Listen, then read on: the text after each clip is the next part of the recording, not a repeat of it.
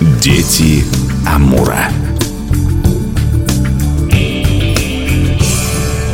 У микрофона Анастасия Магнус. Здравствуйте. Мы в программе «Дети Амура» часто касаемся вопросов культуры, но очень редко именно говорим о музыке. Я рада, что мы в студию заманили в эту жару Виктора Бондаренко, музыканта, педагога дополнительного образования Центра народные ремесла, студия «Хамус». Виктор, здравствуйте. А, здравствуйте. Сегодня предлагаю поговорить о традиционных инструментах коренных народов, в первую очередь на найцев. На некоторых инструментах вы играете, все эти инструменты вы знаете, показываете часто на занятиях, и уже вот за 10 минут до нашей беседы вы мне сказали, а нет, Анастасия, на хамусах не играли. Ну, давайте сначала в целом о музыкальной культуре коренных народов.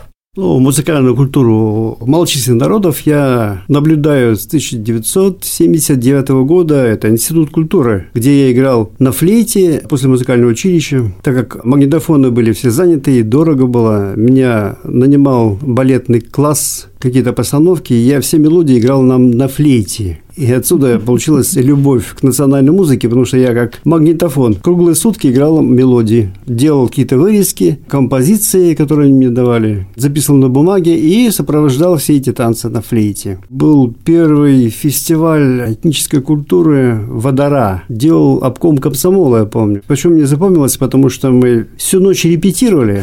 Жизнь артиста. Днем были собрания всякие партийные там, а ночью нам давали репетировать именно ночью. И на следующий день весь фестиваль был. Что мне запомнилось, что там обилие было струнных инструментов, дучека. Очень много было донте различных, больших, маленьких. Ну, это надо сразу рассказывать. Так, дучеке, это как выглядит? Дучеке, да, это струнный инструмент, двухструнный инструмент. Дучеке. Дученку – это поменьше, и серпахта – это ульский вариант, где играется пластинкой или медной монетой китайской. Резкий звук такой, выстреливающий. Напоминает он а, что-то японское, что-то корейское. В Японии есть семисен. Да, шипковый. он напоминает шемисен по звуку. Это серпахта. Серпахта. Э, Играют монеткой или косточкой какой-нибудь играли. Доказательство того, что с Китаем связи были всегда. Да, это доказательство. И э, дучека или дученку, в зависимости от размера, это двуструнная скрипка, играется смычком. Ну, смычок по-нашему, а у них лучок. Они вот также натирали его смолой, чтобы сцепление было струн. И э, у них было не точно квинта или кварта, потому что они сопровождали это звучание голосу. Повторяли голос вот таким скрипящим манером, они играли этим а, смычком на двухструнной скрипке. А вы вот говорите скрипка. Мы привыкли, что традиционная скрипка упирается в подбородок, ну, то есть под подбородок, а они его держали на колени. Да? На колени держали, То да. есть э, для слушателей более привычные инструменты классические, то вот по типу как виолончель, только инструмент меньше, он стоит именно на ноге, на бедре.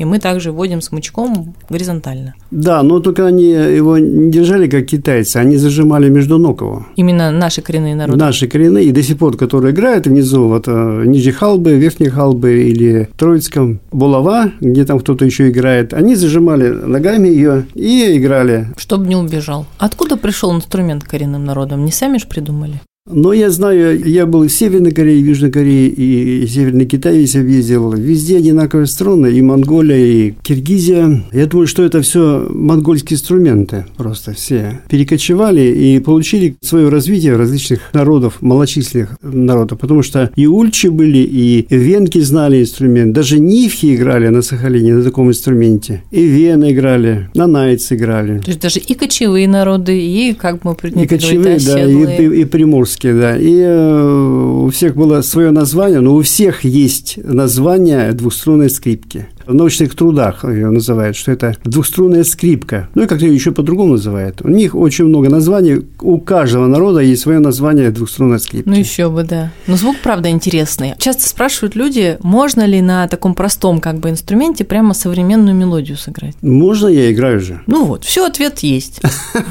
Те китайцы играют очень лихо. Давайте к следующему инструменту. Вот у вас в руках привычный относительно хамус. Это металлический инструмент, да, но он ведь делался делался еще из дерева часто. Да, вот в 70-х годах, начало 80-х, в быту в Хабаровском крае еще не было металлического хомуса. Я заметил, Панса Килия, я был у него в Амурске, он из кости делал животных. Из кости такой берцовой он вырезал такую пластиночку, по бокам вырезал, и вот играл на такой штуке. Она била ужасно по зубам. Там вообще, да, трагически, наверное. Сильно. И у нее звук был такой мягкий, жужжащий, а там такой варварский, злой такой. Но он изображал, холод изображал, он изображал духов тьмы. Ну и все пугались и мерзли, да, надо Да, полагать. и вот специально дал. И еще были всякие деревянные хомуса, которые щелкали, трещали. Ну, были похожи, что это был какой-то наподобие в Японии бамбуковый хомуса. Айнский вариант. Да, Что-то напоминало. Да, Давайте послушаем, как звучит инструмент.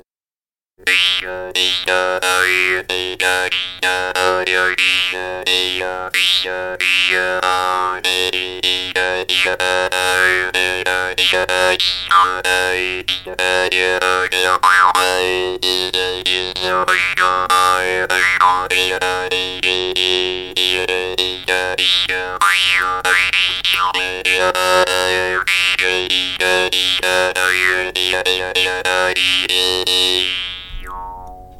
Вы уже сказали, что из кости для зубов очень так трагический, но на самом деле металлическим можно себе по зубу очень хорошо врезать. Вообще принцип игры какой? Мы к зубам эту пластинку представляем, и между нее язычок. Мы второй рукой этот язычок дергаем, а рот у нас получается как... Резонатор. Да, резонатор. То есть, если мы там какие-то слова произносим, можно менять звук, можно языком там делать какие-то ла-ла-ла, ля-ля-ля, и это все тоже будет звуком. Да, вот Панса Кирилл свой, я его называл Арией, хотя я почти всех записал на ноты, они у меня в нотах есть, и все на флейте играл. Эти все арии шаманские, и вот я играл в Японии, очень понравилось. В Китае даже, не сказали, что это лично их музыка. Все остальные мелодии это похожи, говорит, это китайские, а вот шаманские арии, это вот что-то такое интересное. Это, говорит, ваши, говорит, мелодии. Надо же, Китай что-то не признал своим, ну кто бы мог подумать. Да. А вообще в музыке у коренных народов наших много китайских элементов, так скажем, потому что слушая аранжировки, которые вы делаете, современные уже, для детских коллективов, для взрослых танцевальных, ну, такие мелодии, привычные нашему уху, будем так говорить. В них что-то такое вот восточное, китайское очень слышится. Почему у нас сохранился большой, богатый такой мелодический этнос в Хабаровском крае? Потому что наш край был изолирован в связи вот с то, что здесь была советская власть, сюда никто не приезжал, и переезда было мало, люди не мигрировали. То есть они варили собственную соку, сочиняли собственное произведение. И они так и остались в архаическом состоянии, очень музыкально, очень красивые. Есть хорошая мелодия. Надо же, а мы считаем, что у нас потеряно столько вот культуры, уже ничего мы не помним, мы музыки-то нет, оказывается, все Не, очень культура мощная. В селе очень хорошие песни, просто великолепные. Исторические, да, прямо старинные? Исторические, да, исторические. Мне вот принципе, говорила Левентович с художественного музея, говорит, это хорошо, что законсервировались. С китайских, конечно, да, оборот, потому что я очень хорошо знаю китайские мелодии, очень хорошо знаю, потому что я их постоянно играю. И корейские, потому что я постоянно уезжал в Корею на фестивали национальные. И главное, чтобы не прилететь ни там, ни там, я выбирал такие архаические мелодии, чтобы не попасть, как бы ты играешь совершенно другую музыку. И мне приходилось еще делать целые сказки, и приходилось фонограммы делать для танцев, для песен фонограммы. Естественно, что заходишь в Троицкое, допустим, на фестиваль, звучит хороший китайский попс. Я говорю, зачем включили? Она говорит, это красиво. Ну, в общем, все правильно, красиво же. Удивленно на меня Виктор смотрит. Да, и для меня тоже было, думаю, а, ну, хоть вы понимаете, что китайский. Виктор Георгиевич, ну, красивая мелодия, что вы возмущаетесь? Ваши нанайские я поставила, ну, никто не слушает, а это очень хорошие. Я так молча ушел, думаю. А, ну вот все таки получается, мы начинаем терять культуру именно сейчас, когда весь мир открыт, во всяком случае, интернет в помощь, мы можем скачать любую, китайские мелодии нравятся. Да, и причем с кем я заканчивал институт культуры, это в 80-м году, их уже дети ставят танцы, ставят совершенно другую музыку. Они от меня требуют, чтобы я делал как, как китайская, как корейская. Вот именно вот такие элементы должен внедрять, требуют. Иначе, говорит, это плохой танец будет. Это для детей. Вот для, говорит, вот дети в детском садике пускай вот, танцуют вот такие мелодии. А мне нужно вот такую. Ставят мне южнокорейский вариант или ставят южно-китайский вариант. Ну, давайте пока отшагнем от современной этой грустной ситуации в историю. Есть еще ведь музыкальные инструменты, и один из них очень важен в культуре – это бубен. Это вообще традиционные вещи. Бубины до НТ – это музыкальное бревно. В селах они до сих пор существуют. Это два разных. То есть бубен – это, собственно, бубен. Я думаю, все бубен, понимают, да, как, но он довольно большой, да, был да, обычно? Да, они, какого, они овальные все.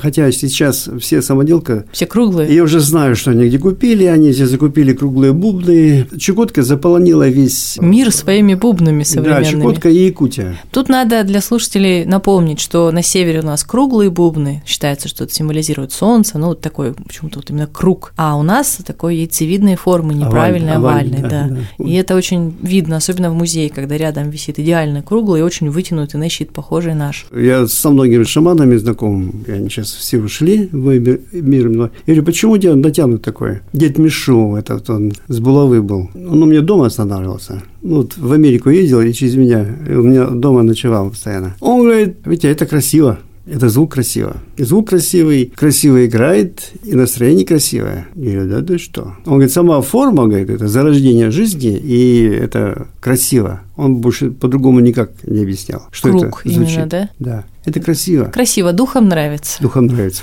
Ладно, вот про бубны как-то более-менее, думаю, все их видели, слышали многие, ну, на Дальнем Востоке кто живет. И кто в гости приезжает, тоже все-таки стремится посмотреть национальную культуру, первым делом видит бубен.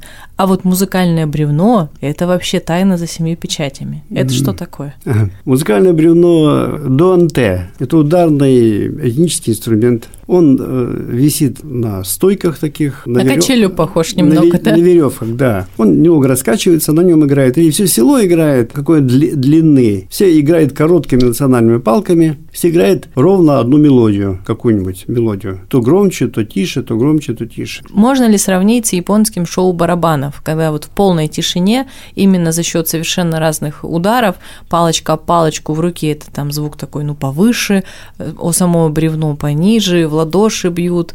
Они разные бревна. Значит, бывают очень тонкие засины по бокам медведевник, да? Морда медведя Да, вырезана. морда медведя. Они дают тон очень высокий, созывающее бревно. Они обычно бьют по бревну перед праздником или после праздника. Или что-нибудь резкое передать, допустим, если это тайга горит. Они постоянно вот бьют по этому тонкому бревну. Есть толстое бревно для больших праздников. Внутри есть камеры такие, пробиты. Камера побольше, низкий тон с левой стороны, с правой стороны камера выдолблена в дереве уже, он высокий тон. И вот он звучит бум-тум, бум-пум-бум. То есть, То есть одно бревно звучит по-разному. Да, это разнообразие большое. А посередине выщербленная большая щепа, она дает треск такой, такой. И на этом бревне можно делать целые композиции. Вот я видел это дело. И стучат еще по стойкам, стучат по палочке вместе. И с этого многообразия тонов всего они делают целую картину большую. Ну, там, наверное, очень интересно звучит. Да, и еще с движениями. Вот на севере Китая хайдже, это те же нанайцы, делают очень много ритуальных движений. Вокруг себя вертятся. А костюмы у них нанайские больше или все-таки китайские уже? Нанайские костюмы, но они сделаны очень хорошо. Больше оттенков слоев одежды. Когда многослойная одежда дает более пестрый оттенок такой. Явно, что это китайский, потому что больше кисточек, э, больше всяких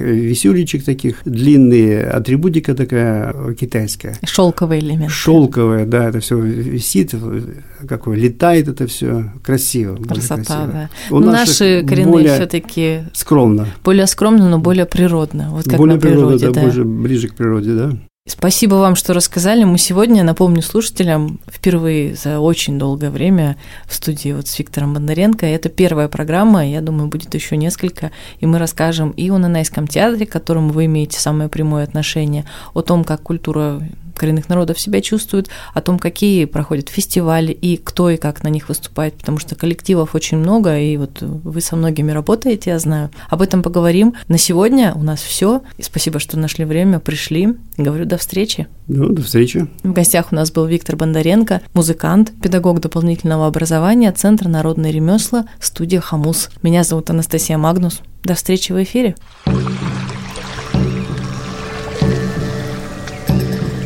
Дети Амура.